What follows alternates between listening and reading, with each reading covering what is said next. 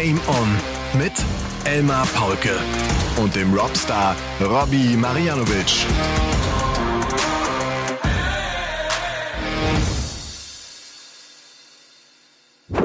Ladies and Gentlemen, meine lieben DartslauscherInnen, ihr habt es geschafft. Ihr habt die nächste Folge, die nächste Etappe von Game On erreicht. Nummer 163 ist die Schulter, an die ihr euch anlehnen könnt. Es ist euer Rettungsanker. Es ist euer Kaip hier in einem wunderbaren Sonnenuntergang am Strand. Wir haben den 19. September 2023. Wir rücken dem Oktober immer mehr auf die Pelle. Die Zeit, sie rennt so. Und der Herbst kommt. Und wenn ich ehrlich bin, bin ich platt wie eine Flunder. Das äh, wollt ihr eigentlich nicht hören, ne? aber es ist so. Und äh, es kann nur einen geben, der das alles rausreißt. Und der Mann ist einfach äh, noch so im vollen Saft und er hat das Leben noch vor sich und er sieht gut aus. Was soll ich sonst noch sagen, mein Gott? Robby Marianovic ist in the house, der Robstar. Ich grüße dich, Robby. Ich grüße dich, Elmar, natürlich alle Darts-Lauscher da draußen. Ähm, ja, ganz so im Saft bin ich jetzt nicht, aber ich fühle mich gut, ich bin noch fit. Es ist zwar spät, aber so ganz so jung bin ich auch nicht mehr. Ich gehöre schon zum alten Eisen. Also mit 43 Ach, kann man sich schon als erfahren und reif bezeichnen. Das hast du letzte Mal schon gesagt. Ich glaube dir kein ja. einziges Wort.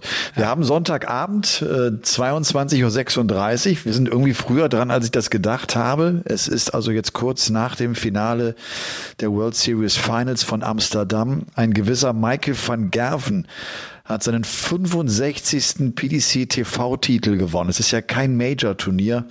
Es ist sein 156. PDC-Erfolg.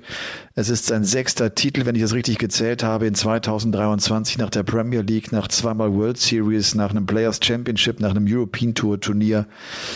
Ja, und der haut jetzt in der Heimat nochmal einen drauf. Gratulation. Der Kerl Gratulation, ja.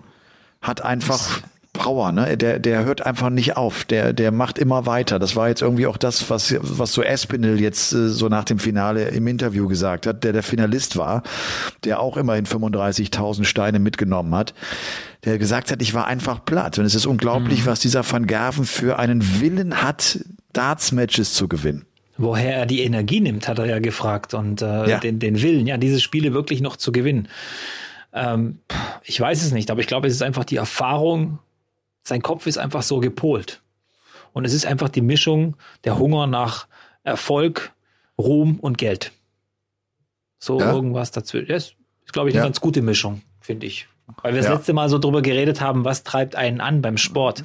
Und ich glaube, von Gerben sind es mehrere Faktoren. Und mitunter ist das Geld natürlich äh, ein großer Faktor, weil wenn du eine Familie hast und die versorgst, willst du dann natürlich als Mann ja sowieso immer wissen, dass deine Familie gut abgesichert ist. Und das hat er heute mal wieder so ein bisschen untermauert. Ja. Wir kommen natürlich auf die World Series Finals äh, jetzt noch im äh, Verlaufe dieser Folge zu sprechen. Das ist klar. Heute war auch und gestern ebenfalls äh, die Women's Series unterwegs. Da gab es ein paar überraschende Ergebnisse. Vier Veranstaltungen haben stattgefunden. Und äh, da gab es echt mal richtig starke Auftritte auch von Lisa Ashton. Vielleicht fangen wir damit mal an, Robbie. Mhm. Weißt du, was ich übrigens für einen Fehler heute gemacht habe und darum hänge ich auch so ein bisschen in den Seilen. Ich habe ja, ich habe heute äh, bei der Zone Fußball moderiert. Und zwar die Partie Heidenheim gegen Werder Bremen. Ich habe den ganzen Tag irgendwie nichts gegessen, richtig. Und mm. kennst du das? Und dann kommst du mit so einem Heißhunger nach Hause und ich fresse, wenn ich das so mal sagen darf, äh, Schokolade und Chips. Ich habe mir zwar auch noch einen Salat gemacht, aber ich, ich, ich futter und futter und äh, das war nicht gut. Keine gute Idee. Aber ja, so ist es. Also äh, vier Women's Series Events haben stattgefunden. Und ähm, da hat Lisa Ashton beispielsweise, oder vielleicht fangen wir mit Event Nummer 17 an. Das waren die Events 17, 18, 19, 20. Nummer 17 gewinnt Mikuru Suzuki. Also ich sagte eben überraschende Ergebnisse, weil Bo Grease einfach nicht alles gewonnen hat. Und auch Fallon Sherrock äh, nur mit einem Sieg äh, davon kam. Das erste Turnier, hat Mikuru Suzuki gewonnen gegen Lisa Ashton im Finale mit 5 zu 1. Das war so ein Turnier, bei dem die Waliserin äh, Ryan O'Sullivan richtig gut unterwegs war, denn die hat Grease Reeves und Sherrock rausgenommen, hat äh, dann das Nachsehen gehabt gegen Lisa Ashton. Lisa Ashton, die dann äh, später, es gibt ja jeweils zwei Turniere an einem Tag, die dann im zweiten Turnier das Ding gewinnen konnte, die konnte dann auch Bo Greaves und Fallon Sherrock nacheinander abräumen und hat sich im Finale gegen Anastasia Dobromislova durchgesetzt, die zwei Finals immerhin erreichte. Ich finde, von der haben wir auch längere Zeit nicht so was Stimmt, gehört. Ja. ja. ja. Dann setzte sich Bo Greaves durch. Das war dieses äh, andere Finale gegen die Russin Dobromislova mit 5 zu 2 und dann das letzte Ding im Finale zwischen Fallon Sherrock und Bo Greaves.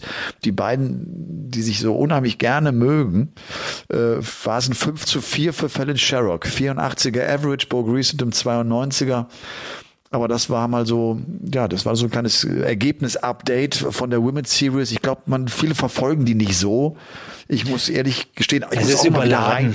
Ja, ja, es ist auch überladen von den Events. Du hast die Challenge Tour, die Development Tour, die Women's Series, du hast die Pro Tour, du hast die European Tour, du hast natürlich dann diese großen Majors und TV-Turniere, die jetzt auch irgendwie eins nach dem anderen stattfinden. Und was ich aber interessant fand, nach dem Turniersieg bei Event ähm, 18 von Lisa Ashton, hat sie sich ganz, ganz nah ran, ich glaube bis auf 600 Pfund auf den dritten Platz in der Women's Series Order of Merit gerückt. Und da hat man schon so gedacht, oh, oh Fallon Sherrock läuft so ein bisschen Gefahr, hier wieder rauszurutschen aus der WM-Quali. Aber äh, finde ich auch wieder klasse, wie Sherrock sich da selber wieder rausgekämpft hat und jetzt doch vor den letzten vier Events, die jetzt, glaube ich, dann irgendwann Mitte Oktober stattfinden, ich glaube zeitgleich mit Budapest, äh, European Turnier in Budapest, äh, könnt ihr euch gleich merken. Zeitgleich findet natürlich auch die Women's Series statt und da wird dann auch die Entscheidung fallen, wer zur WM geht. Aber ich denke mal, die Rangliste wird sich zumindest in den Top 3 nicht mehr großartig verändern. Nee, also Bo Grease mit deutlichem Abstand vorne, 27.800 Pfund eingespielt. Mikuro Suzuki 13.300 auf Platz zwei. Sherrock jetzt 11.100, weil sie halt das letzte Ding noch gewonnen hat. Und dann kommt Lisa Ashton mit 8.950 und diese Rhino Sullivan aus Wales 7.800. Aber die zumindest auch mal ein bisschen mitgemischt hat, ne? die auch mal ein bisschen geärgert hat. Finde ja, ich gut. Ja.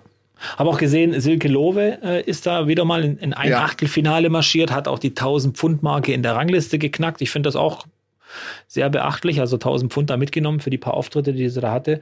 War, äh, glaube ich, eine ganz gute Saison für sie, äh, weil die Konkurrenz ist schon brutal. Also man hat ja gesehen, vier Turniere, vier verschiedene Siegerinnen. Auch da rückt das Feld ein bisschen näher zusammen. Ja, Du, ich habe äh, in diesen Tagen mich ein bisschen ausgetauscht mit Philipp Wolf. Äh, vielen ist der Name ja ein Begriff, so ein Statistikfreak, muss man wirklich sagen, der unheimlich korrekt auch, auch für die PDC ja mit, mit Darts Orakel äh, gearbeitet hat. Da ging es mir nochmal äh, ja, um, um, um das Thema so, wie, wie viel Fehler machen eigentlich Darts-Profis wirklich und was haben sie für Quoten und äh, ich habe jetzt ja auf Instagram auch diese Zahl, weil die mich echt völlig überrascht hat, äh, weil ich ihm auch die Frage gestellt hatte, wer war eigentlich der Weltmeister mit den meisten Fehlwürfen und es war tatsächlich Peter Wright im Jahr 2020. 1621 Darts in einem Turnier am Ziel vorbei und du wirst trotzdem Weltmeister und du schlägst trotzdem Van Gerven im Finale. Das war die WM 2020, wie gesagt. Ähm, das ist schon ein, ein irrer Wert irgendwie. Ne? Na klar also, kommt da einiges zusammen, aber das ist trotzdem eine irre Zahl. Ich, also die, diese Zahl beruht äh, darauf, also er visiert die Triple 20 an, trifft die 20, zählt Fehlwurf. in die Statistik Fehlwurf. Ja. Okay, also ich meine, ja, ich habe das gelesen. Ich finde das jetzt, ich weiß nicht, kann man so einen Dart als Fehlwurf werten, der so nah an, an dieses Triple-20-Segment geht und dir eigentlich ein Guide ist für den nächsten, der dann reingeht. Ich verstehe schon die Intention dahinter, der 1629 Mal in Anführungszeichen einen Fehler gemacht, aber ich kann beim besten Willen nicht erkennen, dass jeder Dart der da drin ist, der gleiche Fehler ist. Das ist er nicht. Da muss man noch mal eine Wertung, äh, glaube ich, zwischendurch machen. Also ist meine Meinung. Aber das ist, glaube ich, deine Sichtweise als Dartspieler. Du hast ja vollkommen recht. Du musst das ja auch so sehen. Wenn man es mal ganz brutal einfach sieht und du willst die Triple 20 treffen und du verpasst sie. Und das ist mal tut das weniger weh und mal tut's richtig weh. Ne, klar, in wichtigen Momenten. Logisch. Oder ich habe nur noch einen Dart in der Hand, wo ich checke, und dann, ne, ja. so dann das sind das halt gröbere Schnitzer. Ich, ich glaube ja trotzdem, Robby, dass, dass das normalerweise dich irgendwann killt. Irgendwann hast du die Schnauze voll davon, dass du die Dinger daran vorbei wirst. Das hältst ja. du mal besser aus, wenn du mental gut bist, und das hältst du mal schlechter aus. Aber dass du dann trotzdem das Ding gewinnst, das ist schon 1600 in sechs Matches. Das ist schon eine erstaunlich hohe Zahl. Das habe ich auch selbst echt nicht so gedacht. Ja, ich glaube aber 500 allein davon waren schon im Match gegen den äh, Filipino. Mil Meliktum. Genau, mindestens. Also äh, ein gutes Drittel davon war schon in diesem einen Match. Gefühlt. Sehr gut. Ja, das kann, das kann natürlich echt gut sein. Du, ich hab, ich lese gerade ein Buch ähm, äh, über über Kreativität von David Eagleman und Anthony Brandt. Das ist echt ganz spannend. Da geht es darum, äh, wie, wie funktioniert das Gehirn? Warum ist das, warum sind wir kreativ, wir Menschen? Ne? Und wie nutzen wir das? Und das basiert so auf der Tatsache, dass die glauben, dass wir immer kreativer sein müssen, weil die Welt sich einfach ein bisschen verändert, weil wir, ja. weil wir, ne, so, das, das glaube ich auch. Wir werden nicht mehr den Job unser ganzes Leben haben. Wir müssen uns häufiger im Leben, glaube ich, umsortieren, um, um zu bestehen, sozusagen. Und das, äh, das ist ganz spannend, weil die das, also ich habe es noch gar nicht zu, zu Ende gelesen, aber die, so, und jetzt, und jetzt ist nämlich das passiert, was, was leider nicht passieren soll. Jetzt ist der Robby abgehauen, aber das macht nichts. So, jetzt sind wir direkt wieder dabei. Ich rede einfach weiter und weiter und jetzt ist er wieder da. Was hast du gemacht? Du hast auf Pause gedrückt oder was? Nö, du warst einfach plötzlich weg, nur zur Erklärung. das kriegt natürlich What? jetzt keiner mit, aber äh, das hübsche Gesicht von Elmar Paulke war plötzlich verschwunden, Tränen ja. in meinen Augen und äh, Panik, aber alles wieder in Ordnung. So, wir waren ja. bei Kreativität und das. Kreativität, kreativ ganz genau.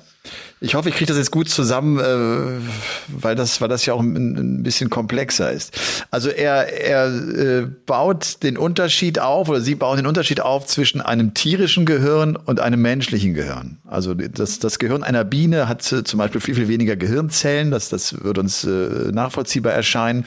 Und die haben und die können eigentlich nur nach automatischen Verhaltensmustern sich verhalten, weil das chemische Prozesse sind, die die leiten. Also mhm. eine Biene verhält sich eigentlich immer gleich, weil immer der gleiche chemische Prozess ist und der führt sie dann dazu, dass sie Blumen bestäubt oder wie auch immer. Die käme also niemals auf die Idee, zur Königin zu fliegen und die vielleicht zu bezirzen, dass sie irgendwas Gutes für sie tun würde. Das würde eine Biene niemals machen. Äh, das, wir können das natürlich. Ne? Wir, wir, haben, wir haben ja die Möglichkeit zu denken und haben dann halt auch die, die, die Chance, dieses nicht automatische Verhalten an den Tag zu legen. Und was jetzt ganz spannend ist, ist, dass wir Menschen beide unbedingt brauchen. Also diese automatischen Verhaltensweisen, die Sachen, die wir unheimlich oft wiederholen, darin sind wir halt auch Experten die langweilen uns vielleicht irgendwann, weil wir dann wieder was Neues auch lernen wollen. Ne? Und dann kommt halt diese nicht automatischen Verhaltensmuster mit hinzu. Und damit arbeitet halt auch die, die Industrie und die Technik. Und die, das, die Beispiele sind jetzt witzig. Also das iPhone zum Beispiel. Wenn du ja beim iPhone telefonieren willst, dann drückst du ja auf einen Button, der noch so einen Uralthörer drauf hat. Ein Hörer, den wir gar nicht mehr haben eigentlich. Aber das soll dir genauso das alte Gefühl des Telefons vermitteln, das ja. du hast, damit du noch weißt, was du hier so ungefähr ein Telefon noch in der Hand hältst, obwohl das ein Computer ist. Oder, oder die, die Uhr von Apple, die hat ja auch so nachgebaut, so so ein Drehrad einer klassischen Uhr Mhm. Obwohl das ja gar kein Drehrad mehr ist. Und sie haben bewusst dieses, diesen, diesen Knopf dann auch nicht in die Mitte der Uhr, was normalerweise passiert, gesetzt, sondern sie haben sie nach oben gerückt.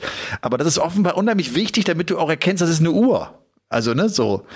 Und so baut der Mensch sich also das zusammen, etwas, was ich kenne, und verbindet das immer wieder mit etwas Neuem, und da werde ich halt kreativ. Und das heißt natürlich auch, wenn ich also nur Bock darauf hätte, das zu machen, was ich kenne, dann würden wir uns beispielsweise auch immer das gleiche Darts-Match nochmal angucken.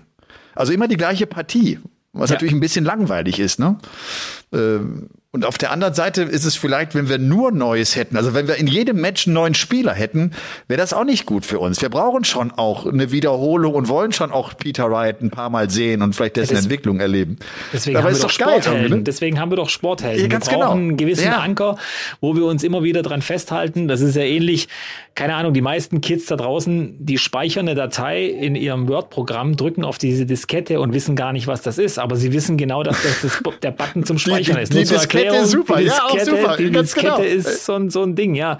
ja das kennt so ja gar keiner mehr. Ja, genau. Ja, aber du hast recht. Und wir brauchen deswegen auch im Sport beim Dart, wir brauchen einen Michael van Gerven, wir brauchen die Taylors, wir brauchen diese Superstars, diese Gervin Price Typen, die uns immer wieder zurückholen in dieses Feeling und uns ein gutes Feeling machen, dass da genau. draußen Helden sind, weil wir, wir, wir suchen ja immer nach dem, nach dem Besseren.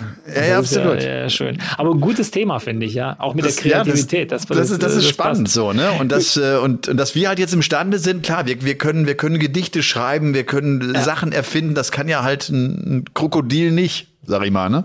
Ja. Und äh, dass wir das halt brauchen, aber dass wir auch echt angewiesen sind auf diese automatischen Verhaltensweisen, äh, das finde ich ganz spannend. Und das, äh, ja, das macht Spaß zu lesen. So wäre es auch zum Beispiel so, wenn du, wenn du mit einem Freund dich unterhalten würdest und du würdest ihm immer die gleiche Antwort geben. Ja. Das wäre ja bei einer bekannten Verhaltensweise. Immer wird dieses Gespräch nicht allzu lange dauern, ne? Erinnert mich total wieder an Gespräche, die ich vergangene Woche hatte du kennst ja auch diese, diese, ich sage immer, diese Oldschool-Data, diese OGs der Szene und so weiter, die natürlich hier äh, immer wieder die gleichen Geschichten auspacken. Und ähm, da musste ich auch zu einem sagen, du, was, was, es interessiert mich heute echt nicht mehr, wie du 1992 bei den Buxtehude Open diesen Elfer gespielt hast im Viertelfinale. Es ist, es ist wirklich gut jetzt. Ich, Darts geht weiter, weil, weil wir hatten es drüber, ach, alles scheiße, was da passiert, was hier passiert. Dann habe ich ihm auch versucht zu erklären, der Mensch muss weitergehen, die Welt dreht sich weiter. Ja. Allerdings nicht immer zum Guten, muss man auch dazu sagen. Manchmal ist die Kreativität auch ein bisschen komisch. Habe ich heute wieder gemerkt bei der Anzeige beim, bei der, beim World Series of Darts, bei den World Series of Darts Finals. Hast du das gesehen? Dass diese, diese Anzeige komplett irgendwie in lila, blassblau ja. irgendwie war. Ich ja. war so fertig vom Hingucken. Es war, ich wurde plötzlich aus meiner Routine rausgerissen. Ich habe den Hörer gesucht. Ich habe den ja, Hörer gesucht genau. auf meinem Telefon und finde ihn nicht. Ganz Ja, ganz genau. Das ist äh, sehr lustig. Na gut, genau. Das, äh, das Buch macht Spaß und äh, da lese Wie ich weiter. Man, Wie heißt es nochmal? Äh, das heißt äh, tatsächlich Kreativität und äh, Wahnsinnig David, kreativer Titel. Ja, gut, darum, darum, darum geht's halt, ne? Äh, das, der eine ist ein, ist ein Komponist und der andere ist ein Neuro, Mediziner. Also und die haben sich so zusammengetan und, und haben dieses, dieses Buch aufgeschrieben. Und die wollen dir einfach helfen, dass du begreifst. Und dadurch bin ich gespannt. Ich bin ja letztlich auch in einem Beruf, wo ich, wo ich kreativ sein muss, wo ich neue Projekte anschieben möchte. Die wollen dir erklären, wie das Gehirn funktioniert. Und ich finde immer, das hilft, äh, um, um, um dann selber kreativer zu werden. Und das ist, fällt mir auch noch gerade ein. Auch noch so, war auch noch so ein, so ein Kapitel, äh, wo sie beschreiben, dass eigentlich jede neue Erfindung ist, ist niemals eine Erfindung, wo es so von 0 auf 100 geht. Ach, ich habe was Neues erfunden. Jede neue Erfindung basiert eigentlich auf Entwicklungen, die es vorher schon gab. Also wenn wir jetzt das iPhone nehmen, auch wenn man um die Ecke kam, das war die große, das war, das war das neue große Produkt von Apple. Das iPhone hat halt ein Radio drin und hat Lautsprecher drin und hat also alles, was wir alles schon kannten, es hat es halt nur verbunden in ein Gerät hinein. Ne? Aber man kannte alles vorher schon. Und, genau. und so ist, und so ist das bei Erfindungen, die sagen sogar immer so. Ist immer so, dass du dir alte Sachen klaust und die etwas veränderst und dann daraus etwas Neues äh, erschaffst. Wie das Auto. Wir hatten vorher die Kutsche, wir hatten Pferde, die die Kraft hatten, ja, dann haben wir genau, Motoren, genau. Dampf. Wir haben gewusst, dass Dampf und, und Druck erzeugt, also machen wir was, was eine Kutsche und ein Pferd und äh, einfach verbindet, so dass das Pferd nicht mehr ziehen muss. Und so ist es ja. Man hat sich einfach die Sachen genommen, die gut sind oder die man kannte und hat was Neues draus gemacht. Ja, absolut. Stimmt. So, du hast äh, an diesem Wochenende fleißig kommentiert auf Sport 1 zusammen mit yes. Basti Schwele. Ja. Wie hast du die World Series Finals von Amsterdam empfunden? Waren sie alle bekifft? Haben sie alle Haschkekse gegessen? Der, der, Geruch war wohl so ähnlich wie bei den US Open äh, äh, in New York. ja, ja, ja. Das so, genau. Wer Insider-Tennis-Fans wissen, wovon ich rede. Ja. Nein, äh, der erste Tag war schon ein bisschen zäh, muss ich sagen. Also das war schon nicht unbedingt gut, aber es gab wohl, also dieses eine Match, Noppert gegen Van Dijvenbode war einfach Weltklasse. Das hat so Spaß gemacht, zuzusehen, wie die sich da duelliert haben tatsächlich. Ähm, aber es gab wohl das Gerücht, dass ein Windstoß gespürt wurde oder dass es einen Windstoß gab auf der Bühne. man hat es tatsächlich bei manchen Darts gesehen, weil wenn dieser Windstoß, dieser, auch wenn es ein leichter ist, dein Flight einfach erwischt, dann, dann ist das echt schwierig. Könnt ihr gerne selber mal testen, draußen mal ein paar Darts werfen, wenn es ein bisschen windig ist. Ähm, vielleicht lag es daran, keine Ahnung, aber ansonsten war dieser Tag jetzt nicht unbedingt äh, großartig. Also Jeff Smith war dann so das Highlight mit, also auf der unteren Ebene 78er Average geht dann raus. Aber der zweite Tag war dann schon ein bisschen interessanter, fand ich, wo dann auch die Big Boys eingestiegen sind, also die acht Gesetzten. Tag eins, aber, aber auch der Tag, an dem wir ja drei Deutsche mit dabei ja, hatten. Stimmt, ja. ja. Gaga verliert gegen Willie O'Connor mit 2-6. Schindler geht gegen Clayton raus mit 3-6. Und Daniel Klose verliert gegen Christoph Ratajski mit 3 zu 6. Ja. Das, ich habe das jetzt ehrlich gesagt nicht gesehen am Freitag. Das klingt aber so, als wenn sie alle drei chancenlos am Ende gewesen wären. Auch wenn es ja nicht die hohen Averages sind, auch die Partie nicht auf ganz hohem Niveau. Oder ich glaube, bei Gaga war es eine ganz schlechte Doppelquote, ne? Ja, es war die Doppelquote. Es waren ein paar Momente, die er nicht genutzt hat. Aber alles in allem, alle drei gehen eigentlich unter ihren Möglichkeiten raus. Es war so eine Durchschnittspartie, die sie eben einfach verlieren. Das hätte auch so bei dem, auch bei der Distanz einfach so ein äh, Players Championship sein können, wo es einfach mal kurz nicht läuft und die Gegner einfach dann ihre Chancen nehmen. Ansonsten, wie gesagt, Raymond van Barneveld geht, geht ja äh, weiter gegen Jeff Smith. Da gab es dann natürlich nochmal das Thema, dass er seine Hochzeit verschoben hat wegen den World Series of Darts Finals. Also einen Tag später, der heiratet. Wenn ihr diese Folge hört, dann ist Barney wahrscheinlich gerade vor, ähm, ja, wie sagt man da? Zum zweiten Mal verheiratet. Zum zweiten Mal verheiratet, genau. Julia ja. äh, ist dann ja. seine zweite Frau und die heiraten auf Zypern. Ja, das habe ich, ich auch ein bisschen kompliziert finde. Ich weiß gar nicht, wie man auf Zypern kommt. Wie gesagt, aber ich, ich würde jetzt nicht unbedingt irgendwo in einem fremden Land heiraten. Außer mich verbindet natürlich irgendwas mit diesem speziellen Ort oder kein, ich, ich kann da nicht reingucken in die Beziehung der zwei, aber ich finde es trotzdem ein bisschen ungewöhnlich. Aber wir gratulieren aber lass sie das, lass sie das doch machen, wie sie es machen wollen. Ja, die einen wollen am Strand heiraten und die anderen auf Zypern. ist doch gut. Alles gut, ja. Ja. ich werde ja auch noch meine Hochzeit übrigens nachholen. So richtig. Oh, hab, jetzt, nur, oh, oh, jetzt wird interessant. Moment, jetzt nur, wird's, ja. Nur standesamtlich. Und ähm, ich habe schon Bock auf so eine richtige Zeremonie, wo ich dann auch alle Freunde und Familie und äh, so einlade. Das wird was Größeres. Okay. Egal wie lange es jetzt noch dauert, aber ich mache das auf jeden Fall. Da sind auch meine Kinder dabei. Das freut mich auch total, dass die dann auch dabei sind. Das finde ich cool irgendwie. Und aber ist das 2024 oder so klingt das ein bisschen gerade? Ich bin jetzt so ein bisschen am Durchplanen, wie ich das mache. Aber was ich auf jeden Fall vorgenommen habe, es soll schon so ein bisschen so einen christlichen Charakter haben. Also mit wahrscheinlich dann irgendwie ein Pfarrer, der, der ein Schauspieler ist oder so, keine Ahnung, aber der dann so ein bisschen dieses, äh, diesen christlichen, traditionellen Vibe reinbringt. Das möchte ich schon, schon haben. Also das okay. gehört für mich dazu zur Hochzeit. Nur mal so nebenbei. So Privatstunde beendet. Bis dass der Tod euch scheidet. Bei uns wird es wahrscheinlich Gut, man soll ja nie irgendwie die Zukunft voraussagen, aber wir haben ja 19 Jahre mit dem Heiraten gewartet, dann würde ich sagen, lohnt sich das jetzt auch nicht nach ein paar Jahren wieder. Sehr gut. Ja. Ja, Barney äh, verliert dann gegen Michael, nee, gewinnt gegen Michael Smith, so. Ja. Und äh, geht gegen Peter Wright im Viertelfinale raus. Das war für ihn natürlich ein geiler Sieg gegen den Bully Boy. Äh, ich glaube, ein 6 zu 4 Erfolg, auch ein bisschen Kampf. Das habe ich äh, auch gesehen, unter anderem auch das Match von Van Gerven gegen Willie O'Connor. Da hat's Van Gerven, finde ich, ganz schön gekämpft. Und dann kommt dieser Moment, den irgendwie immer nur die Top Guns, glaube ich, so raushauen können. Er spielt eigentlich ein schlechtes Spiel, er kämpft sich dann ran auf 4-4, er liegt, glaube ich, 0-3 hinten, 2-4, dann ist 4-4 und dann checkt er 161 und du denkst irgendwie, wo, äh, wie, wie, du hast eigentlich, du hast eigentlich kein Gefühl offensichtlich gerade, du hast irgendwie ja. den Touch nicht, aber dann checkst du 161, es steht 5-4 und damit ist er durch. Ja, so, der gewinnt das Match dann in, in fünf Sekunden oder in so, ne? so in so einer, in so einer Zeitspanne. Das ja, ist schon, wieder, das ja. ist große Klasse. Aber das, das sind die Champions. Das sind die ja, Champions im Sport, das nehmen die mit. Wobei ich die Partie zwischen, wenn du jetzt nicht mehr über, über MVG reden willst in der zweiten Runde oder in der ersten Runde, nee, im Achtelfinale, genau. Ja. Ich fand Keegan Brown gegen Gervin Price, das war irgendwie so geil. Ich weiß nicht, ob du es gesehen hast. Es steht ja 5-4 für Keegan Brown. Gervin Price stellt sich tops im sicheren, also und, und, und, und Keegan Brown steht auf 164 und Gervin Price war sich 100% sicher, dass er gleich nochmal Tops rankommt und die die Decider spielen. Und Keegan Brown checkt Triple 19, Triple 19 Bullseye und das Gesicht von Gervin Price hat, hat so in Richtung Keegan Brown geschaut und nur gedacht, fuck you.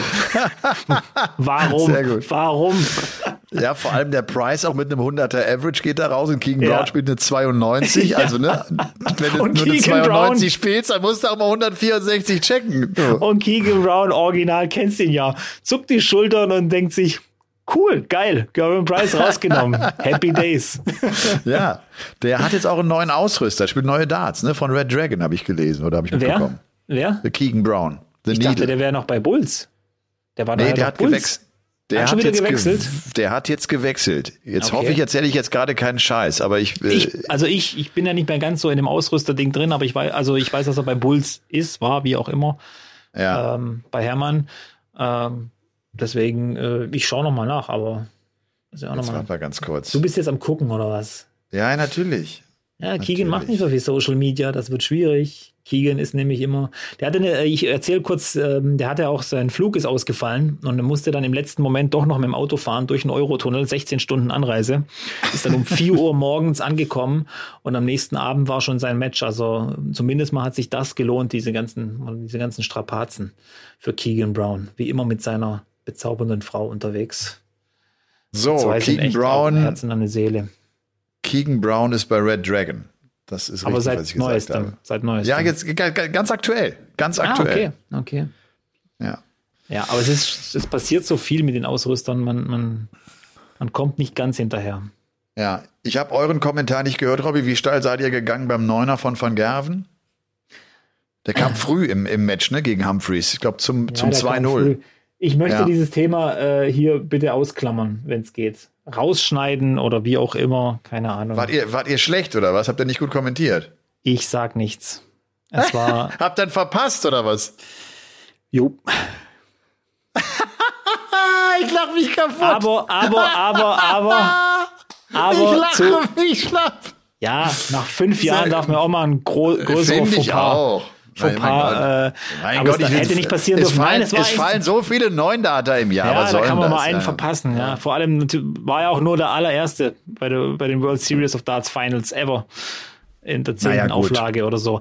Ähm, nee, es war eine kuriose Situation. Van Gerven wirft den Elver zum Break gleich am Anfang. Die zeigen noch irgendwie den letzten Dart, ihre scheiß Grafik da bei ITV. Dann springen die rüber, verpassen diesen ersten nein, Dart nein, nein, 20. Robbie, Robbie, die Anzeige hat äh, komplett gesponnen. Die hat den Neuner bei Humphreys angezeigt, dass der eine 180 geworfen hätte und Van Gerven eine 140. Ich gucke da drauf, äh, versuche noch irgendwie meine Punkte hier zusammenzuzählen, weil der Van Gerven mit einer 174 angefangen hat. Dann wirft Van Gerven einfach eine 180 dann dreht er sich plötzlich um, an 147 gecheckt und ich war äh, völlig von der Rolle. Aber beide, wir saßen beide da und waren so ein bisschen von der Rolle. Also deswegen, ja, Lustig. klar. Gut, wer den Schaden hat, braucht natürlich für den Spott nicht zu sorgen, so ist es halt. Aber äh, wie gesagt, äh, es war nicht keine einfache Situation und ich habe sie nicht gehandelt. So. Und das ist auch völlig, mein Gott, Robby, so ist es, so ist es. Das ist ja live. Es nervt mich schon. Es nervt mich ja, das, schon. Na klar, ja, natürlich nervt, nervt dich das. Ja. ja, das würde mich auch nerven. Ja, aber wie gesagt, jeder, der das, äh, also Robby, das ist mir noch nie da angeschrieben passiert. hat und, und sich darüber lustig gemacht hat und mich beschimpft hat oder sonst irgendwas, der kann sich gerne mal hierher setzen und äh, rechnen bei 149, wenn Cross wieder auf der Triple 18 anfängt und dann dieses Ding runterzuzählen. Also ja. und du vielleicht noch irgendein Kommando auf dem Ohr hast und noch irgendwo anders zuhörst, das darf man ja auch nicht vergessen. Wir machen gesagt, ja Fernsehen. Ja, das hat genau. mich genervt, aber äh, ich, 50 Prozent der Schuld geht an den ähm, Broadcaster in England. So. Okay. Das sehe ich zwar anders, aber gut. ja, schon klar. Okay, also Van Gerven äh, gewinnt nicht nur im Halbfinale äh, gegen Humphreys. Ihr werdet es nicht mitbekommen haben, da ist ein neun Data gefallen, Robby, im zweiten Leg für Van Gerven. Äh, und der hatte sich gegen Humphreys mit 11 zu 10 durchgesetzt und Espinel gegen Peter Wright gewonnen. Peter Wright hat sich dann mal zurückgekämpft im Halbfinale. Da dachte man ganz kurz, er würde das Comeback vielleicht nochmal schaffen, aber hat er nicht hinbekommen. Espinel irgendwie so nochmal mit aller Kraft dann zum 11 zu 9. Und wie gesagt, wir haben es eben schon angesprochen, er sprach dann irgendwie davon, dass ihm die Kraft, dass ihm der Tank ausgegangen ist irgendwie. Er war platt. Right, Wright, war platt. Wright hat ihn ausgesaugt. Alle Kräfte ja. hat Wright, Peter Wright zu sich gezogen. Ja. Was, was hast du für einen Eindruck gehabt von Peter Wright äh, an diesem Wochenende? Ist das Halbfinale Kann ich immer noch nicht einschätzen. Turnier? Mir Kann geht's ganz genauso. Null, ja. null einschätzen. Der spielt ein schlechtes Match eigentlich, äh, auch gegen Puha, spielt ein schlechtes Match, äh, spielt gegen Barney. Ja, war ordentlich, war mal so ein bisschen zumindest Richtung weit über 90 im Average und so weiter. Gegen Espinel hat er seine Momente gehabt, viele Highlights gesetzt, ein Shanghai-Finish, ein 167er-Finish gespielt, zweimal Tops-Tops, zweimal Doppel 18, Doppel 18 gespielt. Lauter so Sachen, aber für mich immer noch ein Buch mit sieben Siegeln, Peter Wright. Und ich glaube, diese Forecast, die es da gibt, dass er aus den Top 10 rausfällt, also in der bereinigten Rangliste, die wird ja. auf jeden Fall eintreffen. Also er wird auch nicht irgendwo auf Platz 8, 9, 10 oder, oder 11 landen, der wird schon, schon äh, gut putzeln. Ja. Ich habe ganz einfach auch den Eindruck, dass er selber auch nicht weiß, was los ist, so richtig, ne? Mhm. Dass er dass er es auch nicht ganz einschätzen kann, dass er das auch dann, wenn du es nicht einschätzen kannst, wenn du nicht weißt, wo du stehst, kannst du, glaube ich, eine Situation auch schlecht handeln. Das ist, glaube ich, so die, das, was wir oft erlebt haben von Topspielern, die dann irgendwann so durchgereicht werden. So von einem Kevin Painter zum Beispiel. Kevin Painter hat ja immer noch gedacht, er, er wäre besser, als er eigentlich war. Und wenn du die Situation nicht realistisch aufnimmst und sie dir anguckst, verhältst du dich falsch. Du musst es, du musst, du musst deinen aktuellen Stand, den musst du angehen. Weißt du, ja. was ich meine? Wenn du immer denkst, ich bin noch viel, viel besser, dann, dann spielst du es auch anders. Und dann spielst du es nicht ausreichend gut. Peter vielleicht Wright auch, sagt, vielleicht auch Adrian Lewis vielleicht zum Beispiel. Ja. Ähnlich vielleicht. Peter Wright sagt im Interview, bei einem Interview, dass es im Training bei ihm richtig, richtig gut läuft. Also er betont das auch, dass es richtig gut läuft und dass er das nur, nicht, nur noch auf die Bühne bringen muss. Und jetzt frage ich dich, wenn das Peter Wright sagt, dass es im Training richtig gut läuft, ich weiß nicht, ob das seine Wahrnehmung ist oder sonst irgendwie. Also ich kann mir schon gut vorstellen, dass er da gute Sessions hat und alles. Aber ich kann mir schon vorstellen, dass es für ihn anders läuft als vielleicht bis vor 14 Monaten. Dass das am Training auch ein anderes Gefühl war. Das ist meine Meinung. Ich will da, wie gesagt, Peter Wright für mich ein ganz, ganz großer Held dieses Sports. Und ich sage immer noch, wenn der heute aufhört, wenn er heute sagt, ich höre auf, dann hat er eine der größten Karrieren der PDC überhaupt hingelegt. Dann ist er in einem ganz, ganz, ganz kleinen Kreis. Dann, dann wird Absolut. er mit, mit Legenden genannt. Und er ist eine Legende. Und äh, das muss man dazu sagen. Aber wie gesagt, äh, ich glaube auch, dass er sich selber, er muss sich von außen jemanden holen, der das ein bisschen anders analysiert. Nicht nur er und Joanne, sondern ein bisschen was zulassen. Ja, kann gut sein. Ja. Ja.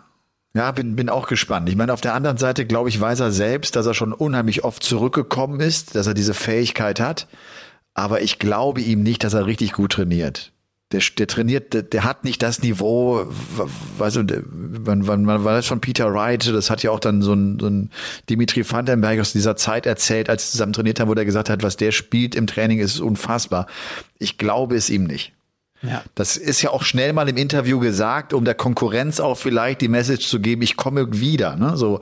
Aber ja. das ist genau das, Robby, was ich meine. Weißt du, wenn du dann nicht so ehrlich zu dir bist und dir eingestehst, dass es gerade das Niveau nicht ist, was du dir erhoffst, dann kriegst du es irgendwann nicht mehr eingefangen. Das kannst du vielleicht mal puffern und dann kommt das wieder. Aber wenn das über so einen langen Zeitraum, glaube ich, geht, musst du irgendwann sagen, okay, jetzt gucke ich es mir mal genau an und ich, jetzt gerade ist das mein Niveau. Ne? Und das gehe ja. ich jetzt an und, und jetzt werde ich wieder besser. Und nicht Trotz immer nur schön reden. Ne? Ja. Dieses Jahr zwei Titel geholt, da vergisst man irgendwie. Äh, European ja. Tour 8 hat er gewonnen gegen Chizzy im Finale. Gleich am Anfang des Jahres auch dieses World Series Turnier in Kopenhagen.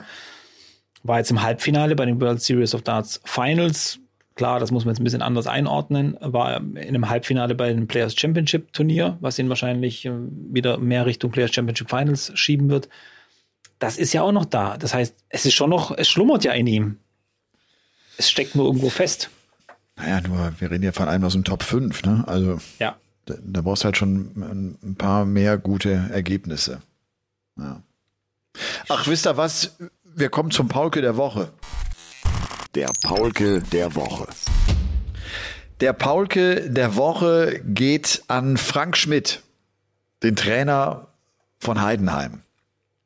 Frank Schmidt hat heute genau auf den Tag jetzt seit 16 Jahren das Amt des Trainers äh, bei Heidenheim inne. Das ist damit der dienstälteste Trainer im Profibereich im Fußball. Der hat Volker Finke abgelöst, weil der jetzt 5845 Tage am Stück Trainer von Heidenheim war. Das ist ja zum einen so der Rekord gewesen, den er heute aufgestellt hat. Das war also der 17. September 2007, als es für ihn damals in Heidenheim losging.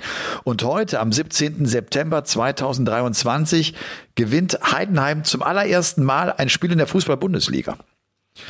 Und das war wirklich heute ein Tag, äh, der, der Kollege Uli Hebel, der das Spiel kommentiert hat, der sagt, das ist fast zu kitschig, dass das auch noch das gelingt und dass das so zusammenfällt. Und äh, das hat mich für den sehr gefreut. Ich habe den ja jetzt auch äh, kennengelernt äh, im Spiel in, in Dortmund und habe auch über ihn jetzt mehr gelesen. Das ist echt ein geiler Typ, dieser Frank Schmidt. Und darum kriegt er auch den Paulke der Woche. Ähm, ich habe die, die Heidenheimer Nachrichten oder was auch immer, wie die Zeitung hieß, hat einige zu Wort kommen lassen. Und was du immer so gelesen hast, war, dass er, dass, dass die Leute schrieben, so dass er eigentlich keine Feinde hat, dass er, dass er ein ganz korrekter Mensch ist, ein ganz ehrlicher, ein sehr direkter, aber ganz korrekter Mensch ist. Und seine Frau sagte, und das hatte ich abgegeben, er war zum Interview dann äh, im Stadion bei, bei unserem Kollegen bei Mario Rika und habe ich abgegeben und gesagt, dass seine Frau gesagt habe, dass eines bei ihm gilt, hart, aber herzlich. So, und dann, dann hatte er das weitergegeben an, an Frank Schmidt, so nach dem Motto, äh, haben sie eigentlich das freigegeben, das hatte sie, das hatte sie in der Zeitung geschrieben. Auch ungewöhnlich, dass die, dass die Ehefrau sich dazu äußert, zu so einem, zu so einem Rekord, ne, zu so einer, zu so einer Sache. Und da grinste er und strahlte, das sah so süß. Und der, der strahlte über beide Backen und sagte, meine Frau darf alles schreiben, darf alles sagen. So, die kenne ich so lange. Das fand ich auch so nett, das war so sympathisch. Da hast du, direkt gemerkt, dass das, dass die beiden so eng sind und dass es eine tolle Beziehung ist und dass, dass es ein guter Typ einfach ist. Und das äh, hat mich gefreut. Und es ist irre, dass, äh, dass, dass so ein Typ 16 Jahre lang da bei einem Verein ist, dass es das noch gibt in diesem Fußballbereich, dass so ein kleiner Club wie Heidenheim mit ihrem 15.000 äh, Zuschauerstadion, was irgendwie kaum in die Bundesliga passt, eigentlich so von der Kapazität her, dass die dann noch mitmischen und heute schlagen die halt Werder Bremen 4-2 und holen sich zum ersten Mal ein Dreier in der Saison. Ich finde das cool. Ich finde, das tut dem Profisport auch gut, weil das zeigt, dass es nicht nur die Kohle ist, dass es nicht nur die ganz teuren Einkäufe sind, sondern der wählt ja auch die Spieler aus, dass die charakterlich zu ihm passen, dass die vom Verstand her es raffen, wie er spielen will. Das, der muss andere Fähigkeiten heranziehen als, als die des Riesentalentes, dass die dann mit Einzelaktionen irgendwie die Tore erzielt. So, und das, und das finde ich cool. Und er sagte übrigens heute, das war vom Verlauf her dann so, das Spiel, also zweite Heimspiel für Heidenheim. Das erste haben sie gegen Hoffenheim gehabt, führen 2-0 bis zur 75. Minute und verlieren es dann noch 2-3. So, und heute führen sie wieder 2-0, es steht wieder 2-2, Bremen ist plötzlich am Drücker und äh, dann fangen sie sich aber.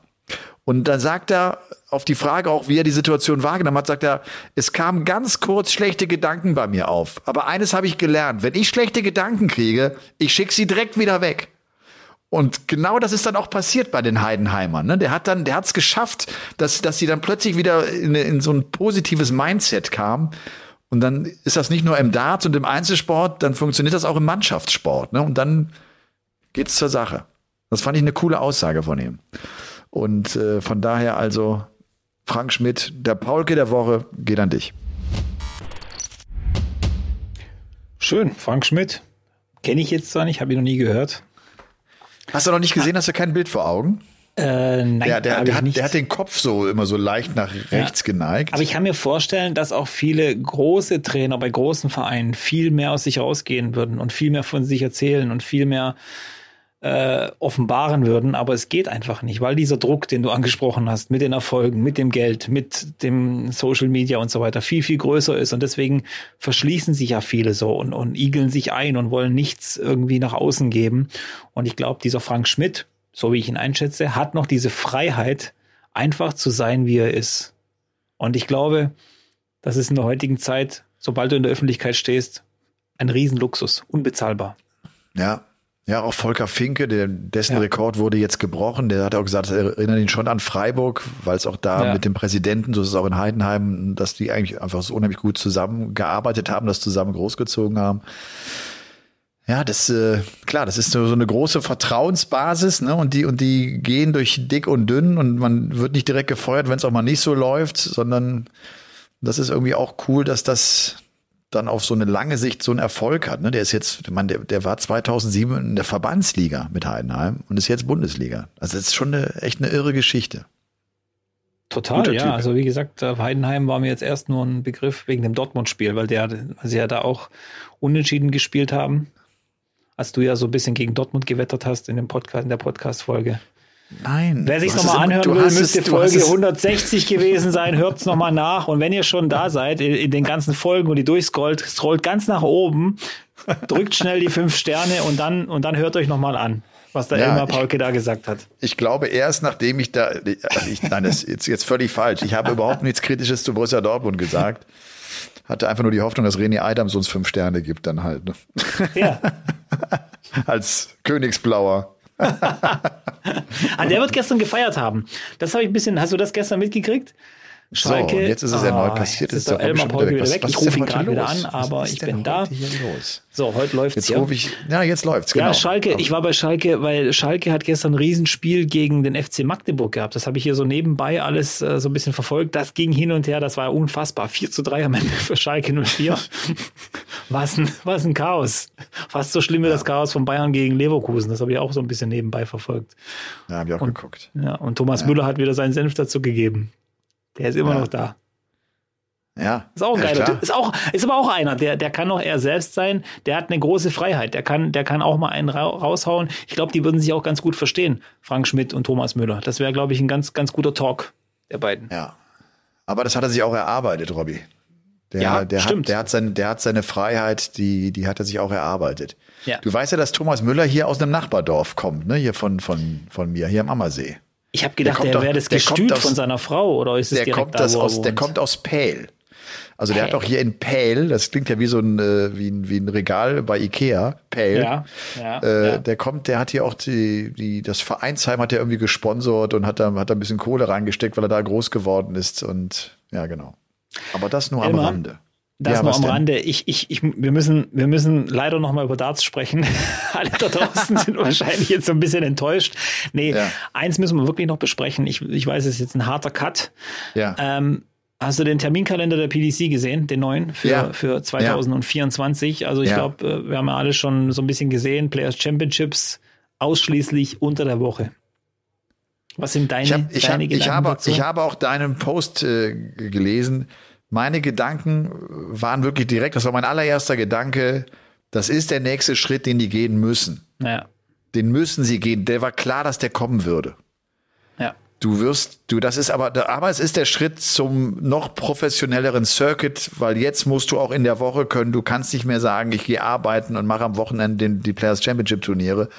Jetzt heißt es irgendwie auch, wenn du dabei sein willst, dann musst du Profi sein. Aber es ist ein, nächster, ist ein nächster großer Schritt.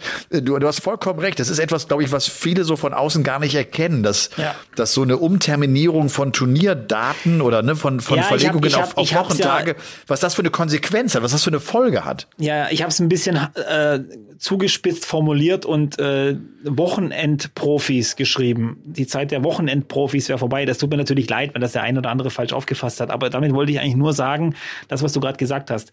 Man konnte sich auch mit Arbeit relativ gut einteilen. Gerade diese Players Championships, die Wochenenden gut mitnehmen, seine Urlaubstage ein bisschen managen und dann ging das. Aber das geht ab nächste Saison nicht mehr. Montag bis Montag, Dienstag, teilweise Mittwoch ja. sind dann die Players Championship Turniere plus die Qualis für die European Tour. Ich glaube, es hat mehrere Gründe. Ich, ich kann mir gut vorstellen, dass sie natürlich die Professionalisierung voranschreiten wollen. Ich kann mir auch gut vorstellen, dass das von den Managementfirmen auch vielleicht ein bisschen reingeworfen wurde, um an Wochenende mehr, Wochenenden mehr Platz für Exhibitions zu schaffen. Auch das sehe ich kommen, dass das dann auch mehr wird. Und ähm, dass man vielleicht auch dran geht. Ich vermute wirklich ab nächste Saison, es muss für die erste Runde ein, äh, ein Stadt, also ein, eine Teilnahmegebühr geben. Also dass sie sagen, kommt jeder, der spielt, kriegt mindestens 250 Pfund für die Teilnahme an einem Players Championship Turnier. Also das ja. fände ich, und ich glaube, das ist jetzt auch keine Summe, die ins Gewicht fallen würde bei, bei der großen äh, Summe, die sowieso schon ausgeschüttet wird. Und somit ja. den Spielern auch den Anreiz zu geben, kommt zur Q-School, ihr habt quasi ihr 7.000, 8.000 Pfund sicher und den Rest müsst ihr halt euch halt irgendwie erarbeiten. Aber werdet Profis, versucht alles und äh, tretet in die Fußstapfen von ganz, ganz großen Spielern. Ja. Das heißt aber, Robby, letztlich so ein Modell, wie du das selber auch über viele Jahre gelebt hast, du nicht hast ja möglich. Dann, nicht mehr möglich, dass du den Nein. Job behältst und das, das, geht gar nicht mehr, ne? Jetzt, jetzt musst du, jetzt musst du reisen, jetzt musst du ganz, jetzt musst du die Woche über sozusagen in England sein. Genau.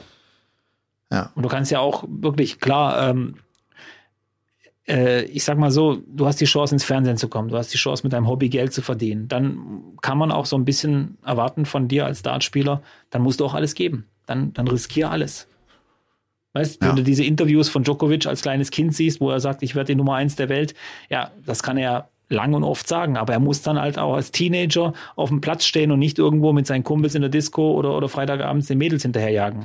Auch und was, du ja, und was man ja auch nicht unterschätzen darf, ist, dass die Altersstruktur sich, glaube ich, in den nächsten Jahren noch mehr nach unten verändern wird. Also wie wir es in der Taylor-Generation hatten oder auch Gary Anderson oder auch Peter Wright, die mit Mitte, Ende 20, Anfang 30 Profi geworden sind, nachdem sie einen Beruf haben.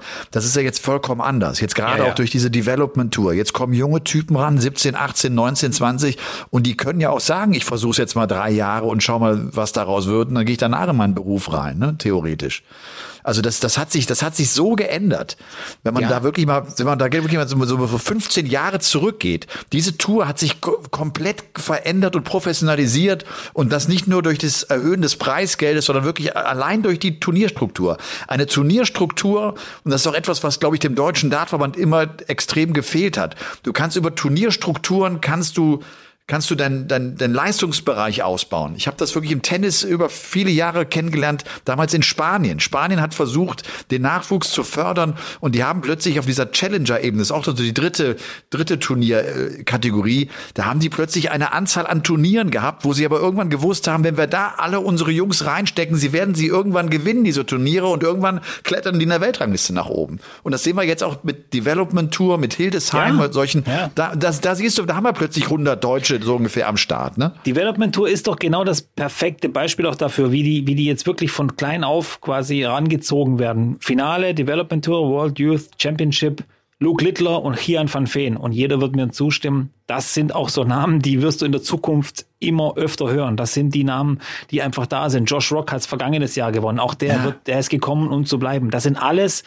äh, Spieler, die die PDC selber herangezogen hat mehr oder weniger klar. Bei Luke Littler kannst du jetzt nochmal drum streiten. Bei Kian van Veen, ich weiß, der hat auch im holländischen Dartsverband gespielt, aber der war dort nicht mal Jugendnationalspieler. Erst in der PDC kam alles aus ihm raus. Bei Luke Littler, erst durch diese Modus Super Series, durch die PDC, UK, UK Open Teilnahme, Development Tour und so weiter. Das hat doch das aus denen rausgekitzelt. Und das ist das, wovon du redest, diese Strukturen, die dann plötzlich ja. da sind und das Beste aus einem rausholen. Und ich glaube, ja. der neue Terminplan wird das Beste aus allen Q-School-Teilen, also aus allen Tourcard-Holdern rausholen. Ja, und ja. dann weißt du, Spieler wie George Rock, die musst du nicht überreden, dass sie Montag, Dienstag, Mittwoch ein Players Championship Turnier spielen. Nee. Das ist für die sowieso klar. Ja. Und was ich mit der Turnierstruktur noch meinte, ist, ich glaube sogar, dadurch kannst du vielleicht auf Leistungszentren, die könnten das natürlich unterstützen, aber die brauchst du vielleicht gar nicht, weil du als Spieler, wenn es, wenn es eine ausreichend hohe Anzahl an Turnieren gibt und ich immer wieder Turniere spiele, sind das ja meine Trainingsmatches. Ist, das, genau. ist das ja, ne? Und ja. dann, dann kannst du das, damit kompensieren sozusagen. Ja. Und das ist ganz spannend. Ja. ja, ich bin echt gespannt. Ich bin auch gespannt, ob sich auf die Q-School auswirken wird. Ich bin ja. auch gespannt, ob der eine oder andere Spieler vielleicht äh, im Dezember sagt, nee, das geht für mich nicht mehr. Äh, das kommt ja auch noch darauf zu, aber ich bin, wie gesagt, am gespanntesten bin ich, ob sich die Preisgeldstruktur zumindest an den unteren Levels dann für die erste Runde, also das, das müssen sie eigentlich in meinen Augen, wäre das jetzt äh, ja. so ein bisschen nicht die Pflicht, aber ich fände das auch einen guten Schritt dann noch hinterher. Ja. Und das ist ein großer Schritt für die PDC. Das jetzt ja. zu machen, damit verabschiedest ja. du dich von dieser alten Darts-Generation, von diesem alten Modell. Ich kombiniere das mit meinem Beruf. Das, da sagst du, geht nicht mehr. Waren ja auch romantische Zeiten, wenn man erzählt hat, dass der noch auf der Baustelle arbeitet, äh, ja. tagsüber. Darren also Webster. Johnny Darren Webster, Johnny Clayton, äh, oder der war noch Elektriker oder wie auch immer toll, tolle Geschichten, tolle Zeiten, super Sache, aber ja, es ist, sorry, aber das, da sind wir ja wieder bei der Kreativität. Die können das auch noch 20 Jahre so weiterlaufen lassen, aber dann, dann bin ich mir ziemlich sicher, dass dieses Erfolgsmodell PDC relativ schnell an seinen Zenit kommt und wahrscheinlich sogar noch absackt. Da, man muss kreativ sein. Ja. Die Premier League wurde ständig weiterentwickelt, die Strukturen wurden ständig weiterentwickelt. Die Damen gewinnen 2000 Pfund inzwischen für einen Turniersieg. Viermal am Wochenende haben sie die Chance auf 2000 Pfund. Bo Greaves geht als 18-, 19-Jährige mit 8000 Pfund als Frau von den, aus, aus den Wochenenden raus. 8000 Pfund. Da hat Kevin Painter eine sehr lange Zeit Dart spielen müssen dafür, zu seinen Hochzeiten. Sehr ja. lange. Ja.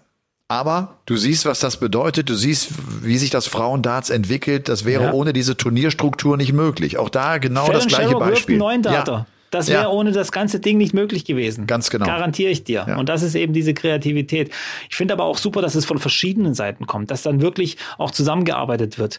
Wir haben diese Modus Super Series, wir haben die Managementfirmen ich bin also ich bin nicht immer der Freund von denen, das habe ich dir auch schon gesagt. Also viele Sachen, die die machen, ist natürlich Profit ausgelegt, kein kein Thema. Aber es hilft auch Klar. teilweise zum größten Teil auch weiter, ähm, das nächste Level zu erreichen, weil die nämlich auch kluge Köpfe da haben, die Ideen haben und die weitertragen und die weitergeben und das vorschlagen. Und dann sagt irgendjemand bei der PDC vielleicht, hey, stimmt eigentlich, wenn wir das so machen, wäre doch cool. Dann, dann könnten wir auch nochmal äh, einfach das ganze Ding nochmal verändern und interessanter gestalten für alle, die zuschauen. Weil das sind im Endeffekt die Leute, die, die den ganzen Spaß bezahlen. Alle, die zuschauen. Wir als Fans, als Zuschauer, als diejenigen, die Darts kaufen, Shirts kaufen, Eintrittskarten kaufen und so weiter. Das ist ja das, was man bedienen muss und nicht irgendwelche Darts-Romantiker, die sich wünschen, dass alles so bleibt, wie es vor 30 Jahren war. Ja.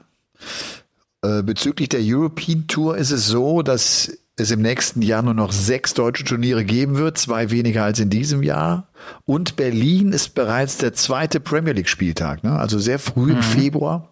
Ja. Geht, glaube ich, am 1. Februar los und dann die Woche drauf äh, ist schon Berlin mit Mercedes-Benz Arena ein bisschen schade, oder? Das ist mir ein bisschen früh. Ich finde, wenn, ja, die Saison der, so ein bisschen der, läuft. Der Zauber ist dann so ein bisschen vorbei. Man will schon irgendwie so eine kleine Entscheidung haben, vielleicht ja, irgendwas, genau. was sich dann, so wie früher diese Judgment Night oder dann zum Ende, dass man weiß, ah, okay, jetzt hat es der sicher im Finale oder so weiter. Ja, das fehlt so ein bisschen. Aber eins habe ich gesehen, hat mich eigentlich gefreut, auch wenn es keine Info ist. World Grand Prix ist noch kein Austragungsort festgelegt.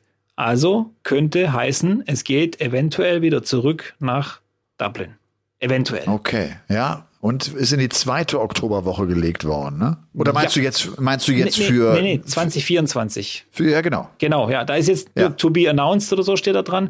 Deswegen könnte ich mir vorstellen, dass man nach Dublin äh, ins Hotel geht. Jetzt habe ich den Namen vergessen. City Sorry. West, in City West. City Hotel. West, da war ich ja auch schon mal. Ja. Tolles Hotel, altehrwürdig, äh, tolle Location man ist ja wegen Corona und wegen anderen ja. Dingen dann raus aus Dublin nach Leicester gegangen. Auch dieses Jahr könnte sein, dass du das, dass dann, dass wir das dann wieder in Dublin sehen. Würde mich ja. freuen. Ja. ja. Und dass es weniger Turniere, European Tour Turniere in Deutschland gibt. Ich glaube, Trier ist rausgerutscht, ja. ist auch jetzt einfach ein Teil dieser Entwicklung. Ne? Und ich, das ist ja auch immer der Grundgedanke einer European Tour gewesen. Es sollte ja keine German Tour sein, es sollte eine European Tour sein. Und ich finde auch. Es sind ja immer noch die meisten Turniere sind ja in Deutschland, also ganz genau. anteilig. Ja. Und ähm, das wird auch, denke ich mal, noch so ein paar Jahre so bleiben. Aber Basel ähm, wurde ja jetzt Basel mit reingenommen. Ja. Viele haben ja gesagt Zürich, aber es ist Basel. Finde ich eine tolle Idee. Ich glaube, äh, auch Ungarn und äh, die Tschechische Republik haben sich bewährt, Österreich ja. sowieso, ja. Äh, Niederlande, da brauchen wir überhaupt nicht drüber reden. Allein schon, wenn wir hier World Series of Darts Finals gesehen haben, 3000 ja. Zuschauer, jeden Abend ausverkauft, tolle Stimmung, faire Stimmung, ganz toll. Die, Zwei die Turniere in Belgien jetzt, auch das äh, ne, nochmal aufgestockt worden. Auch die, ja, ganz klar. Das, äh, das hat sich ja alles bewährt. Die machen das ja nicht aus Spaß irgendwie, sondern weil sie sehen, hey, das funktioniert super. Genauso Ganz wie in genau. Deutschland das auch super funktioniert. Warum nicht äh, streuen und sagen, ja, wir machen das jetzt wirklich zu einer European Tour? Ja, und da ist auch die PDC dabei und wertet sehr, sehr genau Turniere aus und Besucherzahlen aus, um dann ihren Turnierplan zu erstellen. Das ist logischerweise ein ganz professioneller Haufen. Also, ne, also mir macht das alles das Spaß angeht. im Moment. Äh, ja. Gute Neuigkeiten, sehr, sehr positiv auch äh, im Moment alles das Ganze drumherum, äh, man hat irgendwie das Gefühl, es läuft fast zu glatt. Immer schwierig. zu glatt, wie meinst du das? Äh ja, keine Ahnung. Auch diese, diese, diese Liste mit den Strafen, die man plötzlich raushaut, weißt, warum plötzlich nach drei Jahren? Man, als ob man so denkt, ah, es ist zu viel Frieden. Jetzt, wir müssen selber für ein bisschen Unruhe sorgen. Verstehst du? Mit, mit diesen Strafen und Typen, die wetten und was weiß ich. Keine Ahnung, wem er da eines auswischen wollte oder wem nicht. Wie auch immer. Aber es läuft eigentlich ganz gut, ja. Ja. ja deswegen. Und wenn es so gut, hm. wenn es am besten läuft, was soll man dann machen? Nein. Was? Da, das sage ich nicht. Da soll man zwei. aufhören. Wir, ja, wir, Ach, wir ja, zwei. Ja, für, für, heute, für heute, weil bei uns lief es so. auch ganz gut.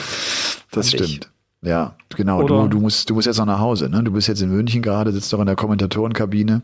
Ja. Und, ich bin noch äh, da und äh, fahre jetzt gleich nach Hause, freue mich. Jetzt auch drei lange Tage morgen, hier. Musst morgen 6 Uhr raus oder was? Natürlich. Das ist hart, Robby. Warum? Und, und du bist schon 43, weil du wenig schlafen wirst. Hm. Das ist halb zwölf. Da fragst du dich, so wie Nathan Aspinall, wo nimmt der Marianovic die Energie her, gell? Den ja. Willen. ich sag dir ganz einfach, Rechnungen, Rechnungen, Rechnungen. Da ist die Energie, der Wille, die Motivation begraben. Uns Finanzamt. So. ich finde, mit dem Gedanken können wir wunderbar aufhören. Da kriegst du von mir fünf Sternchen für. Äh, dann komm du gut nach Hause, fahr vorsichtig, ja, mach keinen Quatsch, wenn du müde wirst, halt an. Und ja. äh, ihr habt eine coole Woche. Lasst euch auf keinen Fall ärgern. Und dann hören wir uns nächste Woche zur Folge Nummer 164. Ich habe auch die Schnauze voll von diesen Bogi-Zahlen. Dieses 163. Ich will wissen, wie du Sachen, wie du Zahlen checkst, Robby. Das können wir auch nicht mehr lange machen, wie wir wissen. Ne? Wir haben bald, sind wir aus dem Finish-Bereich raus. Wir sind bald beim Maximum angereicht, äh, angelangt, 180. Ja. Was machen wir dann eigentlich? Was machen wir zur Folge 180? Äh, ist das dann nicht schon, es könnte so Richtung äh, Live-Podcast gehen, den wir dann im Januar äh, machen in Rostock, in Rostock. Oder? Könnte? Ja, das könnte tatsächlich wir, wir sein. Wir machen einfach aus diesem Live-Podcast die 180, egal welche. Folge, wir machen einfach die 180 drauf. Wir Merkt euch, zweites Wochenende im Januar in Rostock, da findet ihr uns. Das ist die 180, ja, okay. Aus. Also. Okay, also, schön, schöne Zeit. Macht's gut. Ciao. Ciao. Game On ist eine Produktion der Podcast-Bande. Neue Folgen gibt's immer dienstags, überall, wo es Podcasts gibt.